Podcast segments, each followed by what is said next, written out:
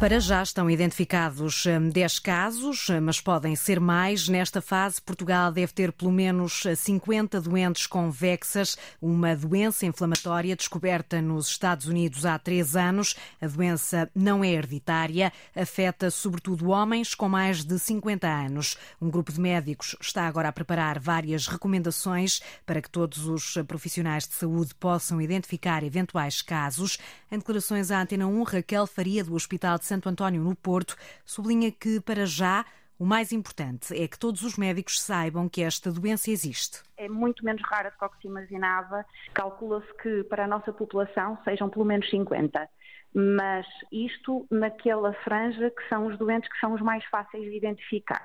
Há neste momento umas recomendações a serem trabalhadas, da qual alguns elementos portugueses fazem parte, como eu e outros colegas, não só daqui do hospital, mas como de outros hospitais, para nós percebermos quais são os sintomas que nos devem fazer estar alerta para que seja divulgado pela comunidade médica publicação científica.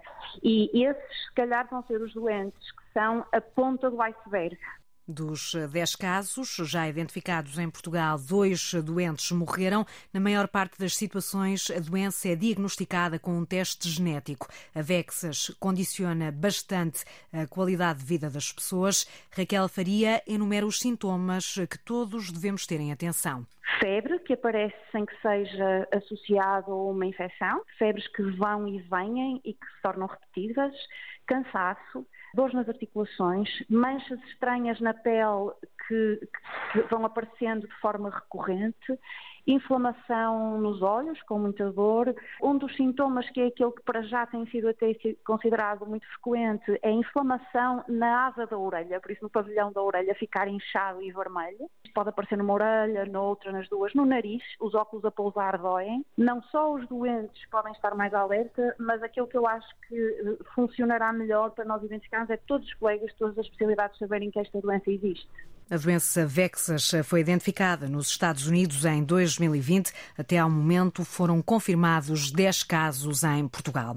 Toda a equipa de enfermagem do Serviço de Medicina 3 do Hospital Garcia de Horta em Almada pediram escusa de responsabilidade num documento divulgado esta manhã pela Ordem. Pode ler-se que o pedido é assinado por 24 enfermeiros que falam numa situação grave. É também esse o retrato deixado há momentos à Antena 1 pela bastonária da Ordem dos Enfermeiros, Ana Rita Cavaco. Registra-se aqui uma falta crónica, pelo menos, de oito enfermeiros, mas o que os preocupa muito e a nós é que é um serviço que está uh, constantemente cheio, lotado em termos de camas, e, portanto, a opção do Conselho de Administração foi a colocação de doentes em maca, internados isto é uma coisa terceiro-mundista. Nós não conseguimos prestar cuidados uh, com qualidade nem segurança a um doente que está internado em maca. E não é correto ter doentes internados em maca por sistema, portanto, como se fizesse parte uh, do número de camas de serviço. Isto não é admissível.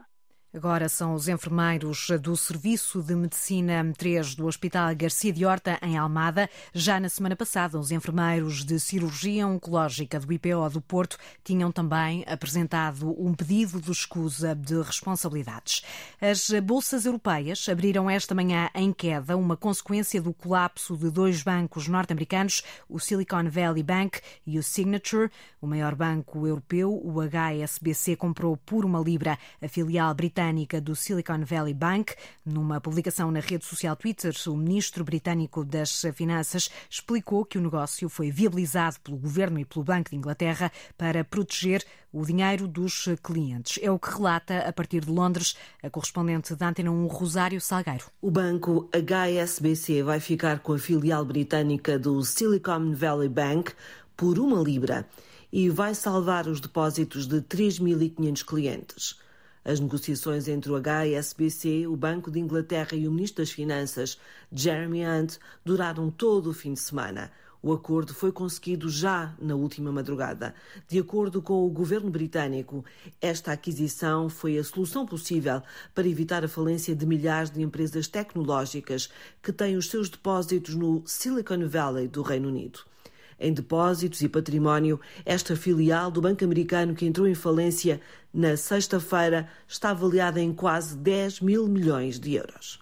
O presidente dos Estados Unidos deve falar hoje sobre os últimos acontecimentos. Em comunicado, Joe Biden prometeu que os responsáveis vão ter de prestar contas. Na leitura do comentador de Economia da Antena 1, Pedro Sousa Carvalho, a situação que agora temos pela frente nada tem a ver com a situação que levou à crise de 2008. A origem da crise em 2008 foi um produto eh, tóxico, na altura chamado crédito subprime, estava espalhado pelo, por balanço de vários bancos e que de repente esse produto entrou em colapso. Aqui, apesar de tudo, a causa é uh, ligeiramente diferente. Este banco era, sobretudo, um banco uh, vocacionado para o setor das tecnológicas, das startups. E nós não nos podemos esquecer que nós, nas últimas semanas, nos últimos meses, temos uh, ouvido várias notícias de despedimentos precisamente no setor, a que está a passar um momento muito difícil.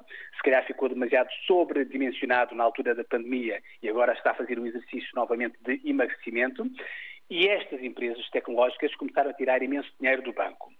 Apesar das diferenças em relação a 2008, Pedro Sousa Carvalho admite que não há risco zero e daí a tentativa das autoridades norte-americanas de criarem um fundo para proteger os depósitos superiores a 250 mil dólares. Foi há 10 anos que o Papa Francisco assumiu o pontificado. Para assinalar a data, Francisco gravou um podcast onde confessa que nem deu pela passagem do tempo o pensamento no conflito na Ucrânia, o Papa lamentou a corrida ao armamento. Existe a indústria de armas que é completamente diabólica. Se durante um ano, por exemplo, não fossem fabricadas armas, a fome no mundo acabaria. Custa-me, sofro muito a ver ucranianos e russos mortos. Não me interessa de onde são. É duro.